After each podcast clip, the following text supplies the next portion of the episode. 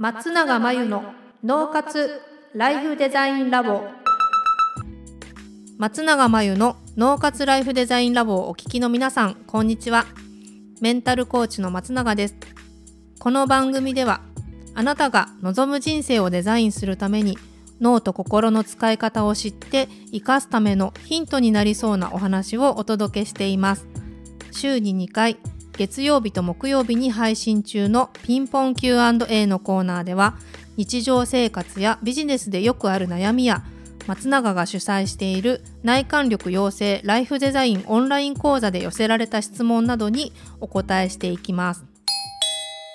はい、今日のご質問です。えー、時間がある時ほどだらけてしまうような気がします。えーと、そういう癖を直したいと思いますが何かいい方法はありますか？ということですね。はいはい、時間がある時ほどだらけるっていうのはこれ人間のまあ仕組みというかあるんですよ。で忙しい時ほどねあのもう動いてるんでしかも忙しい時ほど高速で動かないといけないのでいろんなことがパンパンパンパン片付いていくってことないですか？隙間に。でちょっと余裕があるとねまだ間に合うとか時間があるとか思ってちょっとねダラダラしたりゆっくりにしたりすると思うので、まあ、そんなもんなんですよ。でもし時間がある時にこうだらけて動けないからあまりにも動かなくってそれは時間がもったいないなとかどうにかしないなと思ったら何か先に動いてそのついでに、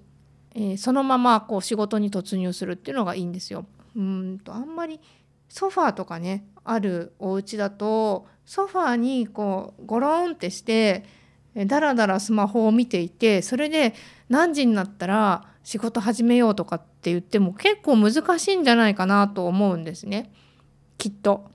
でそういう時ってダラダラするならするでもうダラダラしてていいとそういう時間に決めて、えー、ダラダラするのを楽しんだらいいと思うんですよ。でもやっぱり午前中はダラダラしてるけど午後は少し仕事したいなみたいな日だとしたらなんかお昼ちょっと外に食べに行こうかなとかお昼ご飯食べた後散歩しようかなとか、えー、お昼ご飯食べた後ついでになんか買い物買い出しちょっと行ってこようかなとかって一回何か動く用事を作ってしまってでそれで外に出て動いたついでに動いてるまま帰ってきてそのまま仕事取り組むみたいな風にすると動けます。あのダラダラしてるところからあの